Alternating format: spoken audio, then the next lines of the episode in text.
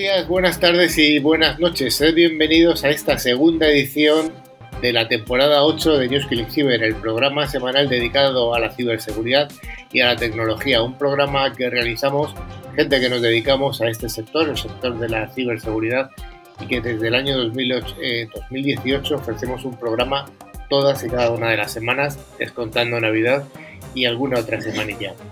En el equipo de hoy tenemos a don Dani. Dani, ¿qué tal estás? Hola a todos. Bueno, muchas ganas. Hoy tenemos un programa cargado, interesante y con un invitado de, excepción. No sé qué, muy, chulo, muy chulo. Muy chulillo. También tenemos, como siempre, desde la isla de Palma a don Joan. Hola, ¿qué tal? ¿Cómo estáis todos? ¿Qué tal el COVID por ahí? ¿Da caña o no da caña? Bueno, sí, confinados aquí por contacto positivo, o sea que caña da. Bueno, también está con nosotros Sergio, que hacía unas semanas que no venía. Hola, Sergio. Hola a todos. Sí, ya desde, el año pasado. Suena un poco lejano que no lo es tanto. Y nada, pues eh, vamos, vamos a ello. Y también tengo a mi tocayo a Carlos Valerdi. Hola, Carlos. Hola Carlos, ¿qué tal? Buenas tardes a todos y bueno, también con muchas ganas de, empezar un jueves más y un saludo para mis compatriotas de Argentina que nos escuchan también. Pues un saludo para ellos. Finalmente estoy yo, Carlos DJ, y nos proponemos que nos acompañéis durante los cincuenta y tantos minutos que nos llevan hasta el concurso, ese concurso de Tren Micro en el que hacemos un sorteo más que interesante. También quiero aprovechar para dar la bienvenida al invitado de hoy que es ni más ni menos que Don Jesús. Don Jesús. Me pongo de pie a sus órdenes. Jesús, buenas Alonso, tardes. Jesús Alonso, que es el piso de Campo Frío. Buenas tardes, buenas tardes a, todos y, oye, un placer estar aquí con vosotros. Bueno, durante toda la semana nos pueden seguir a través de las redes sociales o de nuestro email info.clickciber.com. Además, como siempre, os recordamos que tenemos disponible nuestra página web eh, www.clickciber.com en la que os podéis eh, descargar nuestra revista o escuchar podcasts pasados o conocernos un poquito más. Y bueno, también os recordamos que podéis acceder a todos los programas anteriores a través de nuestro podcast disponibles en Spotify, eBooks, TuneIn o cualquier otra plataforma de podcasting. Para ello solo tenéis que buscar la, la palabra clave ClickCiber. Bueno, Dani, ¿y qué vamos a tener en el programa de hoy? Pues vamos a comenzar hablando de las noticias de ciberseguridad de la semana. También tenemos una ciberpíldora acerca de los 13 maestros de Internet, a ver qué es eso. Un monográfico que vamos a tratar de geopolítica y ciberseguridad, unos juegos de ciberguerra, muy interesante. Y tendremos una entrevista con Jesús Alonso, CISO de Campo Frío, para finalizar pues el concurso semanal. Fíjate que eso de los 13 maestros de Internet me suena a una película japonesa, no sé. Quizá no sea eso, ¿no? Pero bueno, vayamos con ese primer bloque, el bloque de noticias de ciberseguridad.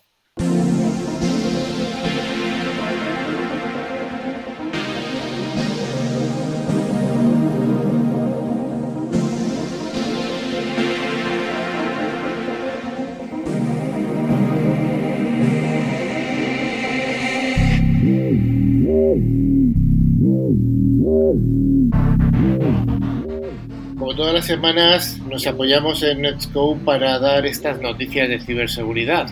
Y empezamos con un ciberataque masivo que ha dejado inoperativos a varios sitios web del gobierno de Ucrania.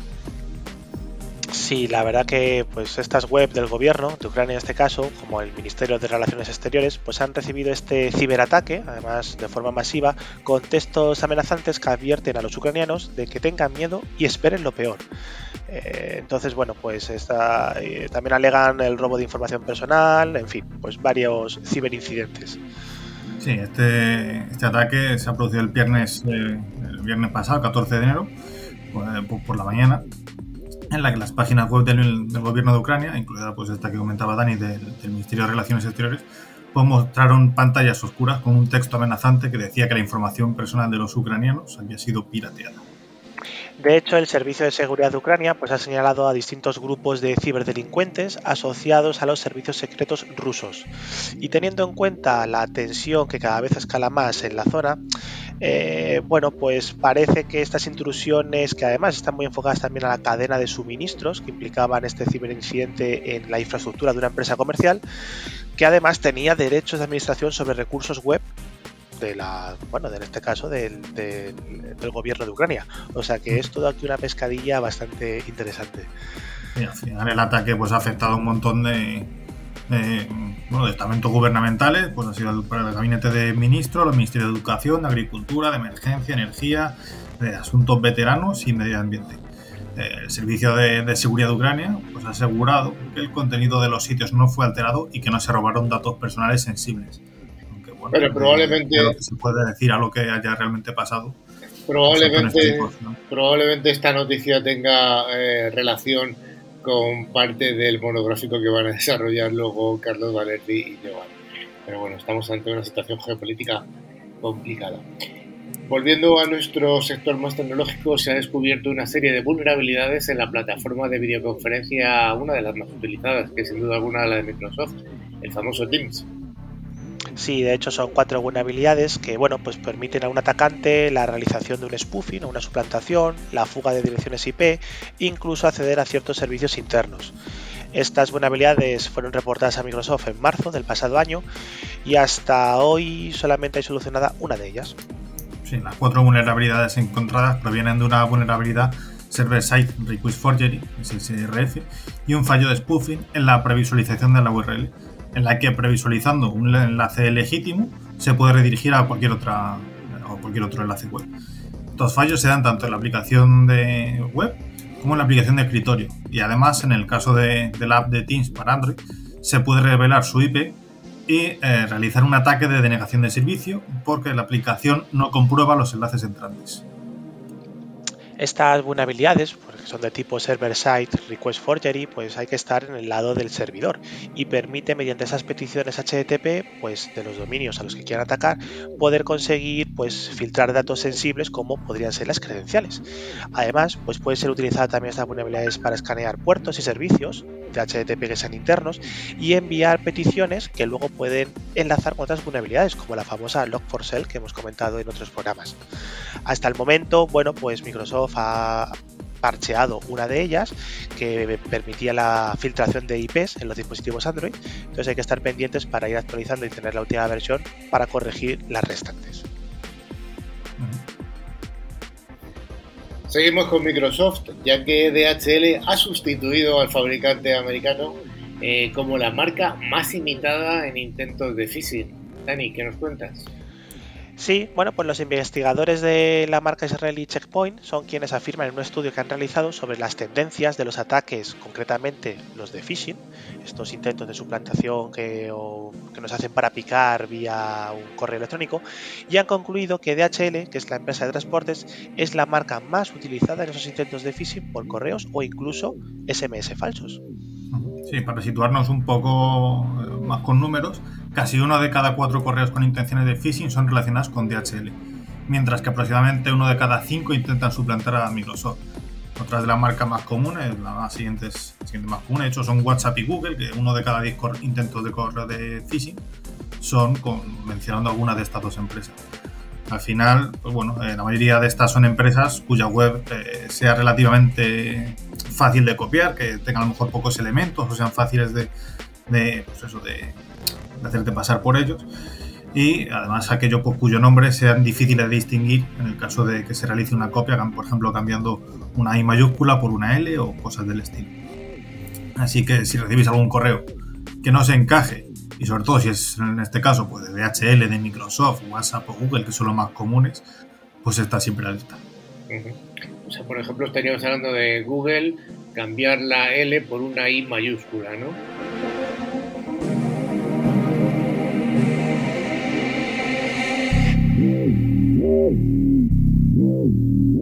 Estados Unidos está analizando la nube de Alibaba por posibles riesgos de seguridad nacional. Dani. Bueno, pues Alibaba, para quien no lo conozca, es una de las empresas más grandes eh, dedicadas al comercio electrónico y podría no ser tan segura como se esperaba porque la Administración Pública de Estados Unidos la está revisando especialmente para chequear que no esté usando datos confidenciales de los clientes para tener acceso a información privada de cada uno de ellos.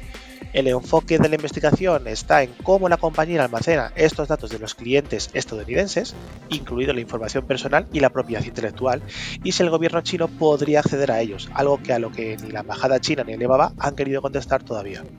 Sí, no hay datos ni confirmaciones oficiales de que se puedan usar estos, eh, estos datos personales de estadounidenses con otros fines que no sean eh, pues usar el servicio en la nube legítimo de Alibaba. De hecho, ni siquiera tampoco es un negocio especialmente lucrativo todavía en Estados Unidos, ya que apenas llega a los 50 millones de dólares de ingresos.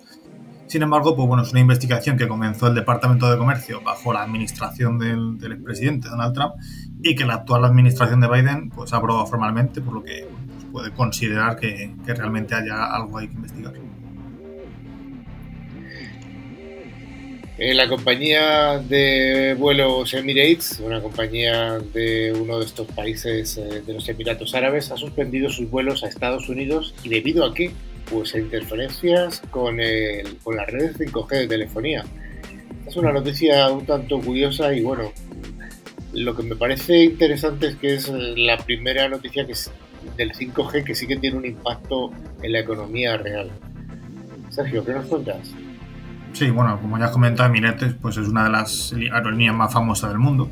Y este miércoles pasado ha suspendido sus vuelos hacia nueve destinos de, Estados Unidos debido a preocupaciones desde el punto de vista operacional eh, relacionadas con el despliegue de la red 5G en algunos aeropuertos de Estados Unidos.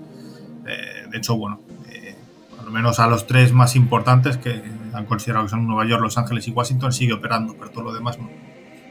Sí, hay nueve aeropuertos algo más pequeños como Boston, Chicago, Dallas, Houston y demás, a los que no volverá a volar hasta nueva orden después de que la agencia eh, iba a decir espacial de aviación estadounidense, la FAA, pues haya mostrado esa preocupación por las posibles interferencias entre las frecuencias que usan en estos aeropuertos y los aviones y el 5G, con lo de los instrumentos de los vuelos esenciales. Entonces, bueno, todavía no hay muchos más datos, no se ha querido concretar mucho más, pero sí que es una noticia a tener en cuenta, justo lo que comentabas tú, Carlos, porque es una de las tecnologías que se está implantando, cada vez se usa más, y bueno, hay que ver si realmente nos afecta en otro tipo de servicios.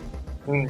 Hombre, se ha comentado mucho de que se afectaba hasta las abejas, que se afectaba, bueno, realmente hay mucho que puede ser un poco de, de, psicosis colectiva, pero sí que realmente esta es la primera noticia que hemos dado, al menos en el programa, que sí que tenía una afectación real en otras tecnologías.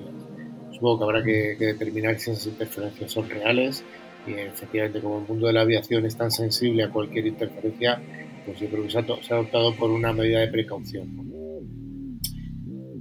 Se ha publicado una nueva vulnerabilidad de indexes de que afecta al navegador de Apple, ni más ni menos que a Safari.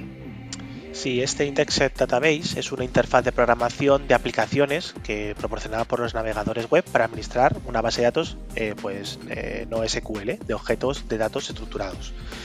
Eh, hay una compañía desarrolladora que es Fingerprint JS eh, que bueno, ha reportado esta vulnerabilidad a Apple el pasado 28 de noviembre, o sea que ya tiene pues un par de meses. Y además, pues Apple ha introducido este Indexed Database Leak en la versión 15 del navegador debido a que no respeta el mecanismo de seguridad de mismo origen. Sí, el mecanismo de origen, de, de origen o same origin es un mecanismo que consiste en no permitir el acceso a datos de una pestaña con un origen desde otra pestaña con otro origen. Para esto se toma como origen el, conjunto de esquema, protocolo, dominio, puerto y recurso. Entonces, bueno, siguiendo esto, el origen, por ejemplo, http dos puntos barra lo que sea, es distinto al dominio https dos puntos barra lo que sea, porque tienen un distinto protocolo, no es lo mismo http, es https. Actualmente, eh, Index, Indexed de, de Belix no tiene parche oficial disponible, pero bueno, siempre se puede evitar pues, intentando utilizar un navegador distinto al oficial de, de Apple, de Safari. Evidentemente, muerto el perro se acabó la rabia.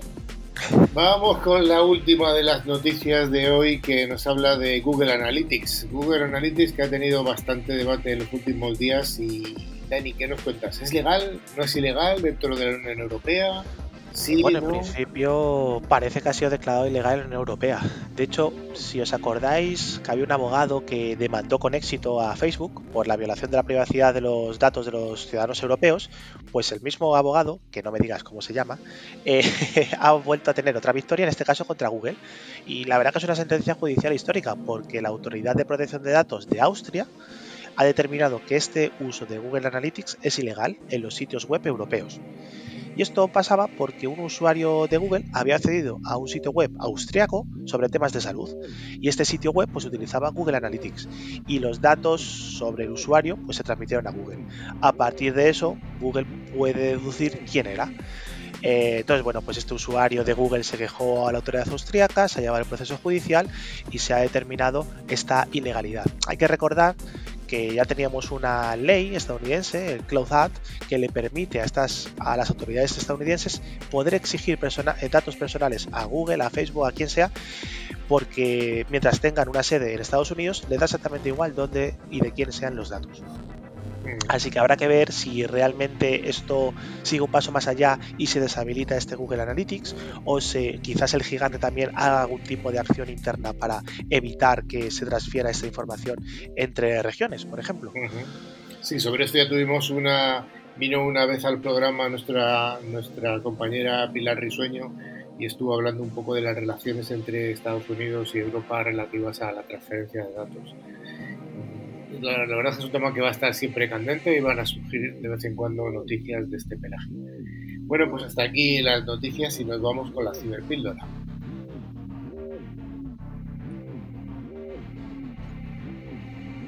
Como ya sabéis, una de las misiones de NewsClick Cyber es la difusión de distintos conceptos tecnológicos y gracias a LOT, solución tecnológica que asegura el rendimiento de las aplicaciones más importantes, hoy vamos a hablar de algo que he dicho yo que sonaba peliculero japonés.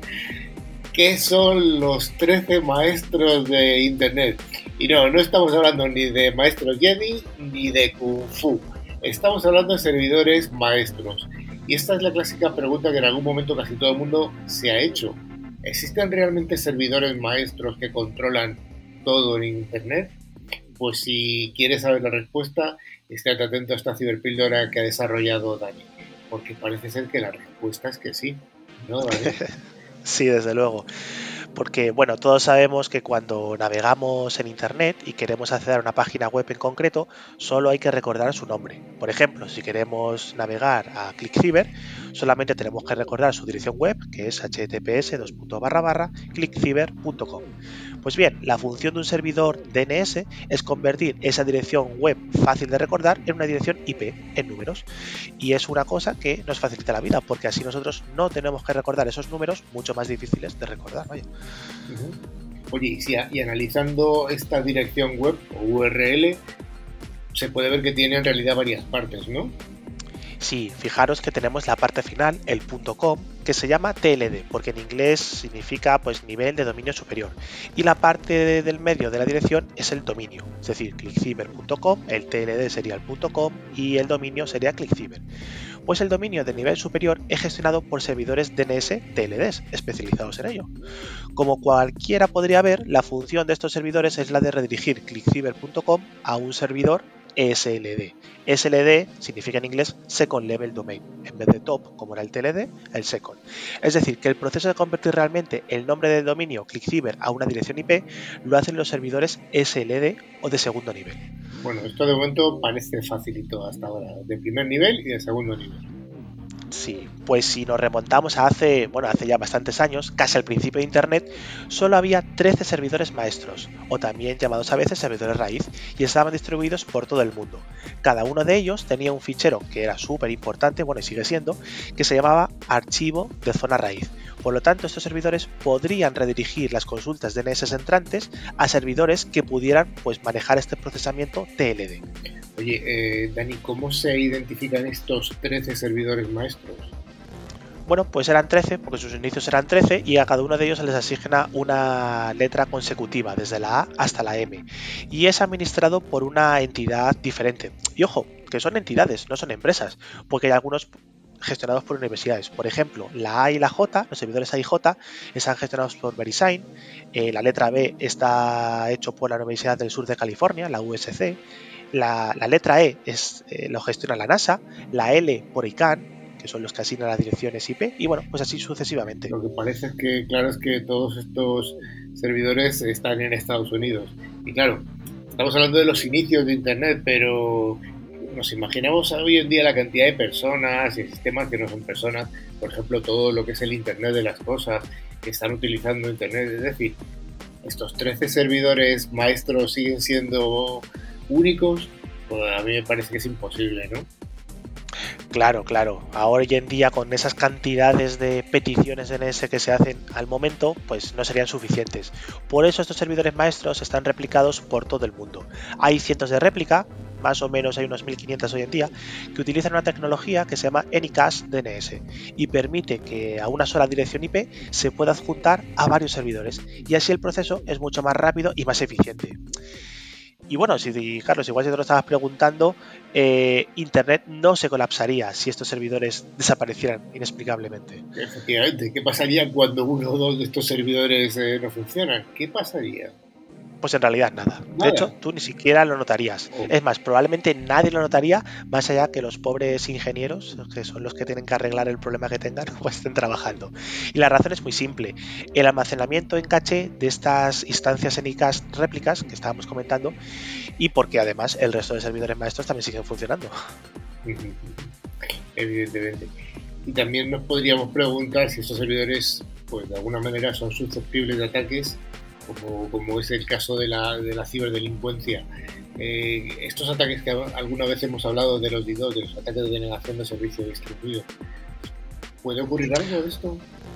Bueno, de hecho se ha intentado y han fallado. Y la razón sigue siendo la misma, la tecnología NICAS DNS que hemos dicho. Porque cuando el atacante quiere dirigir un ataque distribuido de denegación de servicio a un servidor específico, no puede apuntar a una máquina precisa, porque con Anycast DNS significa que una dirección IP está puesta en varios servidores. Entonces sería una pesadilla atacar con este método a la, red DNS. De hecho, pues por hacernos una idea de los niveles de procesamiento que tienen, en 2015 ya se hizo una prueba de DDoS en estos servidores maestros y el pico del ataque pues llegó a más de 5 millones de consultas enviadas por segundo. Bueno, pues bien, los servidores B, C, G y H, solamente cuatro, se ralentizaron mínimamente para procesar las consultas, que no se cayeron. Y el impacto en Internet pues fue inexistente. Ahora bien, de lo que estamos hablando son de esos servidores maestros y esto no implica que sí que haya ataques a un servidor DNS de una organización. Eso sí que existen y eso sí que son de hecho, hay soluciones de ciberseguridad que se dedican exclusivamente a proteger esos servidores DNS de ataques no solamente masivos, sino de envenenamiento, de bueno, distintas de reflexología. Hay distintos métodos para poder intentar atacarlos. Tenemos que dar una vuelta otra vez a esos ataques de DNS porque parecen curiosos. Pero será otro día. La ciberpíldora acaba aquí. Gracias, Dani.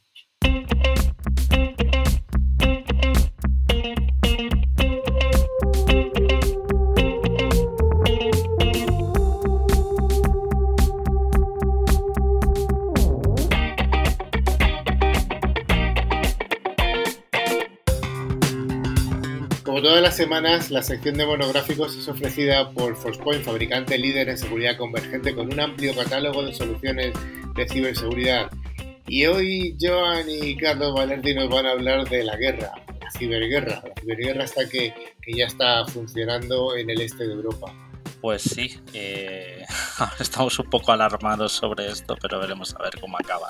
Y bueno, como sabéis, eh, lo que somos las personas, los, como individuos, siempre nos hemos caracterizado por la necesidad eh, de pertenencia a un grupo social determinado. Es decir, ya sea usando un, atuendo, como hacíamos hace unos años con los heavy, los pijos, los hipsters, etcétera, etcétera. ¿Eh? Yo también, ¿eh? bueno, yo, era más de Nirvana. Como al amparo de una bandera coloreada que pueda identificar a un territorio determinado. Bueno, así es, Joan. Y Yuval Noah lo define bien en su obra literaria Sapiens. La afección es el primer paso para que en sociedades de más de 150 individuos todos sean capaces de verse identificados como un solo organismo, religión, leyes, mitologías o grupos sociales. Un ejemplo histórico y quizás de los más evidentes, según Noah, es el de la leyenda de Peyot, o Peugeot. Una empresa es intangible, un icono, tiene miles de empleados, pero nadie conoce a Peugeot personalmente. Es el relato lo que lo hace potente. Bueno, sí, hemos puesto el ejemplo de Peugeot, porque es, una, es algo moderno, eh, para entender cómo los políticos son capaces de manipular la realidad de tal forma que generan un problema donde antes no lo había. Utilizan la ficción y el relato asociado a ella. Noam Chomsky, en su libro sobre el poder y la ideología, describe de una forma clara cómo el relato ficticio sobre un enemigo externo, y esto me da un poquito de, miedo, porque lo conozco muy de cerca, puede unir a todo un pueblo contra ese enemigo. En concreto, Chomsky hace referencia a cómo la creación del enemigo comunista fue capaz de eliminar cualquier ideología contraria a la del gobierno americano. Sí, parece que seguimos igual. En el panorama actual lo que ha cambiado de forma significativa es el campo de batalla. Ahora ya no estamos tan dirigidos a, digamos, a, un terreno físico, sino que más al, ciberterreno. Eh, pero los principios básicos que hacen del Homo sapiens, bueno, no estoy seguro si están sapiens, un animal territorial, aún en el ciberespacio, son los de la pertenencia y la confrontación a un enemigo común. Pero no va mucho más allá lo que pasa con Ucrania y Rusia. Putin pretende hacer una nueva Rusia grande, como lo fue en su momento la, ex Unión Soviética anteriormente, y su pilar principal es el argumento de que la OTAN quiere poner armas en su frontera. ¿Esto le suena de algo? Bueno, pues a continuación sí que me gustaría centrar un poco en qué está pasando en el ciberespacio, Joan. Sí, pues bueno, hace unos días atrás, y ya nos centramos en el conflicto del ciberespacio entre Rusia y Ucrania, el Centro de Inteligencia para Amenazas, MSTIC, una de las divisiones de Microsoft dedicada a la detección de ciberataques y vulnerabilidades en redes, ha alertado de un sofisticado ataque dirigido a empresas y organizaciones ucranianas. Este malware apareció por primera vez en los sistemas víctimas de Ucrania el 13 de enero de este año, explican desde el gigante de la compañía. Además, han aclarado que está diseñado para parecerse a otros programas de ransomware. Eh, recordemos que son programas que bloquean o cifran los datos de un ordenador hasta que la víctima paga un rescate, pero carece de un mecanismo de rescate. Su objetivo es destruir e inhabilitar dispositivos, han añadido desde Microsoft. Y bueno, los mismos ingenieros eh, de la compañía han detectado este software en más de una docena de equipos que abarcan de forma casi transversal múltiples organizaciones gubernamentales, como hemos comentado en la noticia anterior, ONG y empresas de tecnología, todas con sede en Ucrania. El número de infectados en cualquier caso podría ser mucho mayor, ya que nunca sabemos si estamos infectados o no muchas veces, ya que se trata de una amenaza reciente que aún están investigando.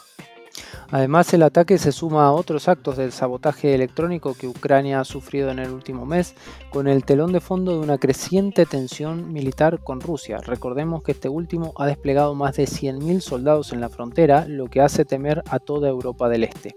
El pasado domingo, fuentes del gobierno ucraniano afirmaron contar con pruebas de la implicación de Rusia en un ciberataque contra muchas de las principales webs gubernamentales. Este ataque tuvo lugar durante la madrugada del pasado viernes 14 de enero y no está directamente relacionado con la amenaza descubierta por Microsoft, pero ocasionó que las páginas web de varios ministerios ucranianos fueran inaccesibles durante varias horas, cosa que ha tensado aún más las relaciones entre los países. Bueno, y este malware que fue descubierto por Microsoft se instala en el sector de arranque de los ordenadores, que logra infectar y muestra un aviso similar a los de otros programas de ransomware, exigiendo un pago de 10.000 dólares en bitcoins para recuperar los archivos del equipo, mientras los mismos quedan prácticamente inutilizados. En medio de la, de la creciente tensión geopolítica, ¿vosotros creéis que es casualidad todo esto? Ahora, hay algo llamativo, según Microsoft, que es aquí donde esta amenaza diverge de los otros casos clásicos de ransomware. Un segundo programa que se ejecuta justo después de la infección sobrescribe la mayoría de los archivos en el disco duro de la máquina, haciendo imposible recuperarlos. Después de sobrescribir el contenido, el software cambia también el nombre de cada archivo con una extensión de 4 bytes aparentemente aleatoria. Y bueno, hay otro dato que, que valga la redundancia, ha llamado la, atención de este ciberataque, ataque, que parece dar una pista de que este no se trata de un ataque para recaudar fondos, sino de destruir la información almacenada en los dispositivos. Eh, es que el aviso en pantalla no incluye ninguna forma de contacto con el atacante que es lo habitual en un ataque convencional, para guiar a la víctima en los pasos a seguir para recuperar la información. Bueno, si bien hasta ahora el MSTIC ha sido cauto y no ha señalado a Rusia de forma directa como fuente del ataque, asegura ser consciente de la situación geopolítica en la que se encuentra Ucrania. De momento no hay muchos elementos comunes entre las características unidas del grupo detrás de estos ataques y los grupos que tradicionalmente hemos rastreado, explica Tom Bart, vicepresidente de seguridad de Microsoft. Y bueno, eh, a todo esto una noticia que, sí que ha sido bastante llamativa por el hecho de que los rusos detengan a ciudadanos rusos cometiendo mm, delitos internacionales es que oficiales rusos han desarticulado al grupo de ciberdelincuentes de Revit, uno de los más conocidos del mundo en cuanto a ataques de ransomware, con más de 14 personas detenidas. Y este sería el mayor golpe en los últimos años a un grupo de este tipo, que recordemos como hemos eh, comentado, han dado mucho que hablar en los últimos años. Si bien a priori esto, bueno, podría parecer una buena noticia, este golpe al grupo Revil, eh, podría ser apenas un golpe de efecto de Rusia para desprenderse de las acusaciones de Ucrania de esta ciberguerra, ¿no? Volvemos un poco al principio, buscar el enemigo eh, donde, en, el exterior, ¿sí? Para, para generar esta, esta tensión entre los países. Esta tensión y esta inestabilidad, sin duda alguna. Desde luego, lo que no nos aventuramos es si esto es el prolegómeno de una guerra de verdad, probablemente sí, eh, al menos muy acotada, pero, pero lo que es cierto es que, como hemos dicho tantas veces en el programa, la ciberguerra es algo que se produce todos los días, en todos los minutos y entre un montón de ofensores y, ofendidos. En este caso parece ser que, los ofensores son claramente, es una vocación de Estado porque no parece que haya esa, eh, esa espera de esa recompensa económica, ¿no? Porque si incluso ni se piden los bitcoins de la forma habitual, pues parece claro que es una motivación política. Pues muchas gracias, Carlos y Joan.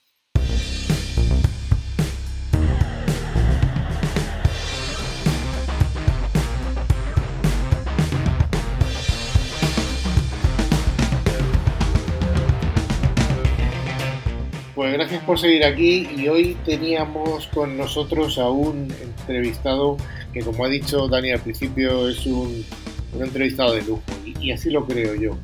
Si digo que es el CISO de Grupo Sigma Europa, pues nos quedamos un poco fríos, pero si hablamos de Campo Frío, valga la redundancia, ya sí que identificamos claramente. Estamos hablando de Jesús Alonso Murillo, que es el CISO de Campo Frío o de Sigma Europa. Hola Jesús. Hola, buenas tardes, Carlos, ¿qué tal? Lo más importante eh, no, es quién sea, lo importante es que somos cojonudos, como visteis todos en, Navidad, ¿no?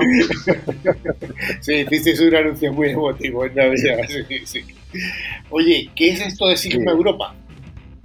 Sí, mira, te cuento. Eh, al final es conocido aquí en España eh, Campo Frío, pero Campo Frío ya desde hace unos años es una marca que se llama Campo Frío Food Group, ¿no? Y esto es un grupo que compone varias marcas en toda Europa. Entonces, eh, no sé si os sonarán algunas, otras no. Quizá muchas no, ¿no? Pero si habéis bajado por ahí, puede que sí. Eh, pero hay fábricas como Aoste en Francia, tenemos Fiorucci en Italia, tenemos Caroli en Rumanía, eh, y luego por debajo hay diferentes, diferentes marcas ¿no? de, alimentación, todas ellas.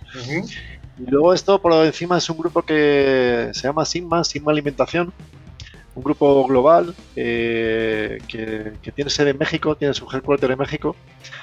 Y que a su vez se, eh, pertenece a un grupo que se llama Alfa, que es un grupo muy grande mexicano eh, que está entre las empresas top allí en México. Y que bueno que tiene industrias de todo tipo además de la industria alimentaria tiene industrias de química, de industria de telecomunicaciones, eh, tiene gran variedad de, industrias allí. ¿no? pues, eh, quizás algo desconocido para, para, el gran público, pero bueno, seguiremos operando con las marcas. pero Sigma Europa ya es un hecho desde hace tiempo y, si navegáis por ahí por la, por la web, pues, pues podéis, podéis echarle un vistazo. Bueno, pues... Y por comentar, por comentar alguna cosa más, eh, pues somos 29, eh, 29 grandes eh, fábricas aquí en, toda Europa. 29 grandes fábricas en Europa. Oye, ya nos has hecho así un esbozo de lo que es Sigma Europa, porque en España se conoce mucho Campo Frío, es una marca además muy, muy hogareña en el sentido ya no solo de la publicidad que hacéis con estos anuncios que son tan emotivos, sino que bueno, en muchas neveras de nuestra casa pues veremos productos de campo frío. Eh, oye, un poco sí que me gustaría que nos contases un poco cuál ha sido tu trayectoria profesional, Jesús. Pues eh, mira, llevo ya casi, casi 20 años o 19 años dedicado siempre a la seguridad como decía algún antiguo jefe mío, sí que te tiene que gustar esto para, no cambiar nunca, ¿no? Eh, em, empezando, pues, pues como todos, ¿no? El técnico de sistemas haciendo migraciones de, pues no recuerdo, de Chain 2000 a Chain 2003 y montando allí PCs y tal. Ah, después pasé por, por auditoría, eh, pues estuve en, diferentes eh, consultorías, estuve mucho tiempo en, o varios años en Indra, en Indra Sistemas cuando era la, y sigue siendo, aunque ya con otro nombre, la, la, Indra Imperial que llamamos, ¿no? Los que hemos trabajado por allí. Yo estuve en la convergencia cuando, cuando se compró eh, Acertia y Soluciona, ¿no? Eh, y luego, pues, pues bueno, he pasado también por, por un gran grupo eh, conocido como, como Tata, como Tata Consultancy Group, que lo mismo que donde estoy ahora, ¿no? Tata es conocido por los coches, pero hace, hace más cosas. Hace muchas cosas, hay muchos servicios de outsourcing, sí, sí. Muchos servicios de outsourcing a nivel europeo, como sabes. Y luego tiene cadenas hoteleras y muchas cosas. También estuve en, en Itachi un, un tiempo, que, que, hace más cosas además de, de videocassettes, ¿no? Que es lo que, de lo que yo recuerdo de pequeño, los grandes eh, videocassettes de, de VHF, ¿no? De Itachi. Eh, estuve también en, en Aegon, en Aegon Seguros. Sí. Y ahí ya estuve en la, toma, en la parte financiera, estuve también en, BVA, que he estado, estado, varios años, estuve unos seis años en, BVA. Ahí vi la segunda línea de defensa, eh, que, podríamos estar hablando un rato de qué es la segunda línea de defensa en, en seguridad y ciberseguridad y las diferencias con la primera línea, ese tipo de cosas. Un tema, muy interesante. Y bueno, pues luego ya me he pasado a la rama de la industria, que creo que es de las pocas que me quedaba por, por, tocar. Estuve un tiempo en, Ferrovial Servicios, eh, que se vendió a, Precero y, me he movido finalmente a donde estoy a día de hoy en, en Sigma y llevo ya un tiempo dedicado pues a la rama IT barra OT y un poco este, este mundo industrial y, creo que uno de los debes que tenemos en, nuestra industria de ciberseguridad, ¿no? es acercarnos a, la seguridad industrial. Hay muy buenos compañeros y gente muy buena en, este mundo, pero la verdad en el mundo industrial, pero, pero no abunda mucho. hay mucho por hacer en la parte de industria. Mucho por hacer, sí, sí, mucho por hacer. Oye, eh, Jesús, eh, ¿tu responsabilidad cubres España o toda Europa? Mi responsabilidad es toda Europa y a la vez estamos creando un poco esa estructura también a nivel global y a nivel Europa. Es, es, toda Europa. Me has hablado al principio de 29 grandes factorías en toda Europa, dedicadas en principio a la alimentación, todas ellas. Sí.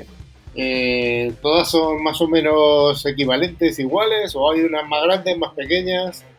No, dentro de esta, lo que llaman la industria 4.0 y demás, eh, tenemos, eh, tenemos algunas fábricas eh, mucho más automatizadas, mucho más modernas. Todos sabéis y todos igual conocéis la planta de Burgos que, que como hace unos años, ¿no? Y a día de hoy está totalmente automatizada, es, muy moderna, es casi como una pequeña ciudad, como, decimos, ¿no? Y luego hay otras fábricas más pequeñas, depende un poco de la situación del país y, diferentes tipos de, fábricas. ¿no? Lo que sí que es cierto es que cualquier dispositivo dentro de esas fábricas, eh, sabéis que todo tiene IP a día de hoy. Eh, y, todo lo que tiene IP está expuesto, ¿no? Y aunque al final eh, depende de qué puedas hacer con los dispositivos, pues, pues, yo qué sé, pues un horno tiene, tiene IP, ¿no? y, tiene conexiones y, hay que protegerlo. A través de ahí, pues, pues, pues, pues podemos dar saltos, ¿no? Entonces, bueno, eh, como, en, como en todos eh, los sistemas y toda la industria y todas las estructuras, pues eh, pues tenemos otro otro gran riesgo ahí, ¿no? Y, muchos deberes por, por, hacer. Muchos deberes por hacer. Oye, y entiendo que estas 29 factorías, la de Burgos que se quemó, que es nueva, pues evidentemente se habrá puesto con todos los mecanismos, al menos de IT novedoso de esta industria 4.0, pero entiendo que habrá otras, otras factorías o, eh, que sean más antiguas. Eh, ¿Tienen los mismos eh, riesgos o con las mismas necesidades de seguridad, las más antiguas que las más modernas? ¿Te dan más problemas unas que otras? ¿Cómo funciona esto? No, a veces eh, eh, todas dan problemas, pero quizá a veces eh, tienes la casuística de que lo, más actual no tenga más riesgo, pero sí está, al estar más automatizado sí que tiene empieza a tener más exposición, ¿no? Al final cuando tenemos sistemas más antiguos, el problema que tenemos es cómo, cómo protegerlos, ¿no? Cómo actualizarlos son protocolos diferentes, eh, pero como me decía un antiguo cliente hace años cuando trabajaba en consultoría, el problema que tenían con que, tuvieron con las escalas cuando se conectaron a internet, ¿no? Cuando no estaban conectados, pues, pues ellos creían que todo era feliz, ¿no? Toda salida y ya está. Sí, sí, sí, sí, cuando les llegamos los consultores a decirles que tenían que poner ahí un antivirus, decían, pero ¿qué me estáis contando? Entonces, eh, sí, sí, eh, hay, hay bastante, bastante, bastante por hacer ahí y hay y, los propios fabricantes, los propios fabricantes de industriales, eh, pues, eh, pues bueno, eh, no, están adoptando un poco, tienen bastantes debes en, en actualización o en cuanto a exposición a, estos sistemas a, Internet, ¿no? En este caso. Hemos hablado también de la parte OT y la parte OT, ¿es tu responsabilidad o te quedas en el mundo IT? Estoy más en la parte IT, pero en cuanto a seguridad, dado que las redes al final se conectan y tenemos eh, mundos parecidos eh, en cuanto a conexiones y, en cuanto a reporte de información y demás, pues eh, hay parte de seguridad que, me corresponde a mí también. Pero sí que es cierto que yo creo que los mundos industriales el mundo T debe tener su, propio, su propio personal específico, sus propios ingenieros industriales con, con la cabeza en, en, seguridad también, ¿no? Yo como siempre digo, igual que tiene que haber eh, scientists o data scientists del lado del mal, y en este caso del bien, también tiene que haber ingenieros industriales del lado del mal pensando un poco en, seguridad, ¿no? Los hay, pero, pero no, son muchos. No son muchos, eso, parece que los ingenieros industriales se, dedican se han dedicado históricamente a otras cosas. Se han dedicado a otras cosas. Este mundo yo creo que les es todavía un poquito complicado acercarse. Sí, sí, les tenemos que, enseñar. los que hay, pues, pues son buenos y enseguida aprenden muy bien de este tema. Pero sí, han estado enfocados a otro, otro tipo de, cosas, más a negocio. Oye, y eh, siguiendo con este mundo, eh, los proveedores de, de ciberseguridad OT, ¿tú crees todavía que queda bastante por hacer? ¿O están ya, está ya bastante maduro este, este mundo de los vendos OT? No, yo creo que queda mucho por hacer. Yo creo que es uno de los puntos que en los próximos años y de hecho los diferentes eventos y con la gente que hablo, compañeros y demás, yo creo que es algo que todavía está muy por desarrollar. Eh, por ejemplo, cuando tú eh, pones una sonda en cualquier eh, fábrica, en cualquier industria, pues eso te reporta miles de vulnerabilidades, ¿no? Y hay que, hay que ser cauto con lo que te está reportando y con lo que, ¿no? No podemos ponernos eh, a parchear según nos está diciendo alguna sonda porque, porque podemos tener problemas, ¿no? Porque mm. primero hay que entender un poco qué, hay por detrás y cómo está montado y el, y el por qué, ¿no? Es, es, mundo industrial, es un poquito, un poquito diferente. O la paranoia con el eh, mundo industrial eh, conjuga más, ¿no? Sí. Pero sí, yo creo que queda mucho por hacer. ¿eh? De hecho, en prospecciones que está haciendo con vendors y viendo un poquito eh, posibilidades que en el mundo IT aplican perfectamente, en el mundo T eh, el propio vendor pues eh, está todavía trabajando en ello. Está todavía trabajando en ello y, sí que es verdad que a la hora de levantamiento de activos y incluso ya revisión de y demás, tenemos, hay tecnología.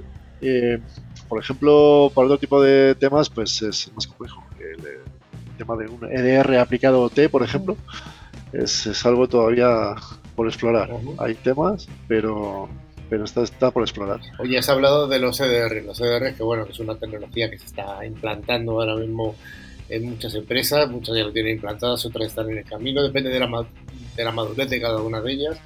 Oye, ¿tú cómo ves el mundo de la detección? ¿Te parece que es algo relevante o...? Yo creo que, la, que, es, eh, que es lo más importante, ¿no? Yo, yo ponía, ponía hace poco el, ejemplo del, del, COVID, ¿no? Hay que invertir, hay que invertir eh, pues eh, un poco en lo que medidas de protección iniciales y de, y de, detección. O sea, tenemos que invertir en el desarrollo de la vacuna, tenemos que invertir en distancia social, tenemos que hacer invertir en mascarillas, tenemos que invertir en tratamiento y lo último sería invertir en, aumentar UCIs, ¿no? Porque lo deseable es que no llegue nadie y, que, ese sea el último punto, que eso sería más el tema de, recuperación o, al final, ¿no? Que estaría un poco en la fase final.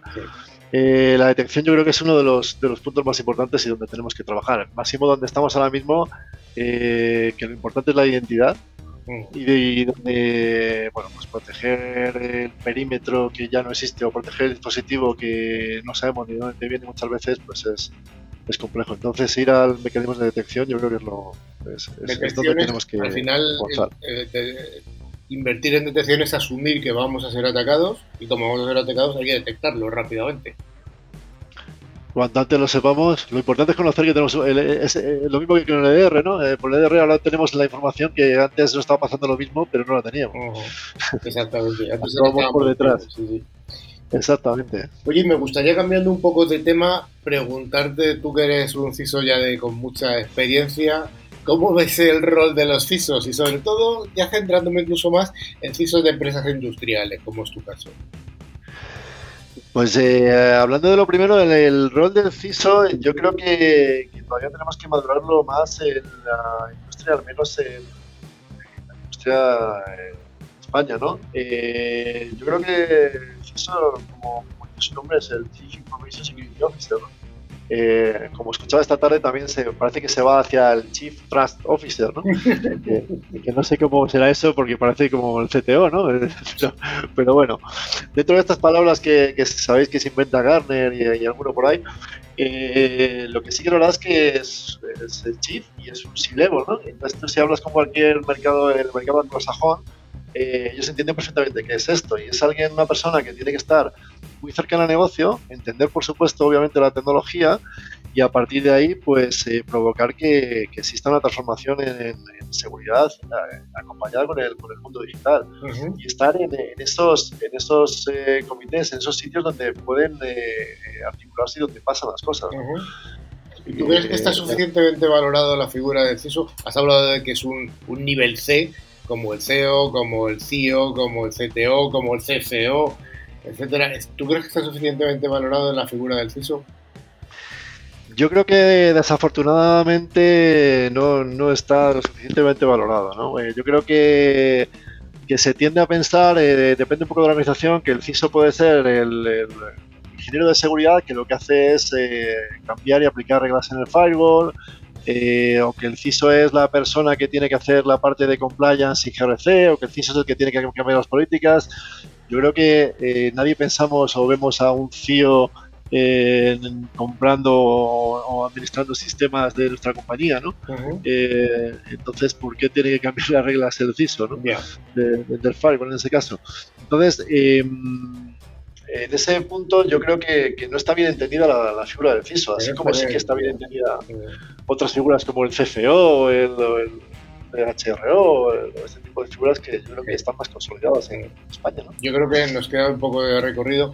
Y yo, abundando un poco en este tema, te quiero preguntar por una cosa, eh, un concepto que está por ahí en el mercado, en el mercado de la ciberseguridad, que es el, el CISO as a service, es decir, contratar a una persona para que haga de CISO. ¿Tú cómo ves este tipo de, propuestas? Pues eh, a mí personalmente yo, yo creo que es un tema que, hay que explorar porque, a ver, el, el CISO as a service, eh, yo, no lo acabo de entender. Yo acabo de entender a alguien, yo que, que, tengas un counselor o que tengas un advisor o que tengas alguien, eh, una persona, un grupo de, personas que te puedan ayudar a tomar decisiones o a, trabajar en tu estrategia o a trabajar en tu, en tu operación también pero no una figura de un C-Level as a service. ¿Podríamos imaginar alguno un TFO as a service? ¿O un CIO as a service? No, realmente no está en el, en la imaginario colectivo, pero sí que desgraciadamente ese CISO as a service sí que está ahí. Bueno, yo entiendo un poco lo que dices y yo comparto de que esta opinión de que bueno, puede ser excesivo. Sí, a veces también el malentendido no es un CISO as a service, sino parece que es un CISO as your service. y, el punto, el punto es, un poco diferente. Yo, yo creo que yo creo que, tenemos que madurar, tenemos que madurar todos. Yo y, mis compañeros, como hablaba con, algún compañero, eh, pues, pues nos vemos de también nosotros mismos, creérnoslo, de qué es, qué es un CISO, el por qué se llama Chief Information Security Officer. Y aunque nos guste mucho el cacharreo, ¿no? O que nos guste, depende de cada uno de la profesión y de dónde venga, eh, eh, pues, pues, si has dado el paso de, llegar a CC Level, tienes que comportarte también y trabajar como en Level. Entonces, créetelo tú, hazlo crear la organización y a partir de ahí avanza. Porque si no, eh, pues lo que decía alguno, ¿no? Al final nunca nos van a tomar en serio y, y es el 50% es parte culpa nuestra quizá, pero también hay mucha parte eh, culpa del mercado de no entender bien eh, esta figura. Saber, oye, necesito, como digo yo, al de seguridad. Y el de seguridad le llaman CISO y a partir de ahí, pues eh, se asignan las funciones, ¿no? Y yo creo que el camino no, no, debería ser ese. Jesús Alonso CISO de Sigma Europe, o más conocido en España como Campo Frío, le damos las gracias por una entrevista muy amena, muy amena y además eres una persona muy comunicativa. Muchas gracias Jesús por haber estado en Newsclick Muchas gracias a vosotros, un placer como siempre y cuando queráis. Un abrazo.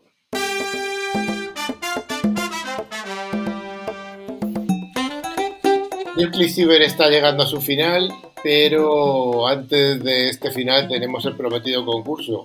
Y gracias a, a, a 3Micro que nos facilita dos licencias de antivirus anual cada una válida para tres dispositivos vamos a realizar este concurso.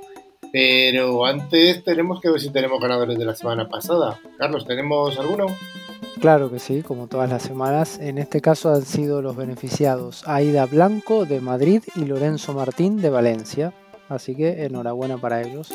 Sergio, ¿y qué podemos proponer a nuestra audiencia para concursar para la próxima semana? Bueno, pues vamos a hacerles una pregunta muy sencilla. Hemos enumerado un montón de, organismos y ministerios de Ucrania que se han visto afectados por, por el ataque ransomware, pues que nos mencionen uno de ellos. Solo uno de ellos, es fácil la pregunta. Sí, bueno, y así que ya sabéis que si queréis poner cuál de ellos es y queréis participar, solamente tenéis que enviar un email a info.clickciber.com y tenéis que indicar, eso sí, vuestro nombre y provincia desde la que nos seguís. Pues ahora ya sí que sí, New Ciber está llegando a su final, ya sí que sí. Sí, así que a través de nuestra web, clickciber.com, se puede acceder a nuestra revista digital, ver las fotos y otros contenidos de internet. También estamos en las plataformas de podcasting como iVoox, Spotify, TuneIn, cualquiera de ellas, buscando por la palabra clave ClickCiber. Incluso nos podéis seguir en las redes sociales como Twitter, LinkedIn o Facebook. Pues muchas gracias a todos por habernos acompañado y damos las gracias a toda la audiencia, tanto a la que nos escucha a través de las FM como a la que nos escucha a través de nuestros podcasts. En fin, recomendamos como siempre ver nuestra página web en la que tenemos un montón de contenido, nos podéis ver, etcétera. Muchas gracias a todo el mundo y nos vemos y nos escuchamos aquí en 7 días. Adiós. Adiós, Joan. Hasta luego. Dani. Sergio, Carlos. Hasta luego. Adiós Jesús y muchas gracias por haber estado con nosotros. Hasta luego, gracias a vosotros.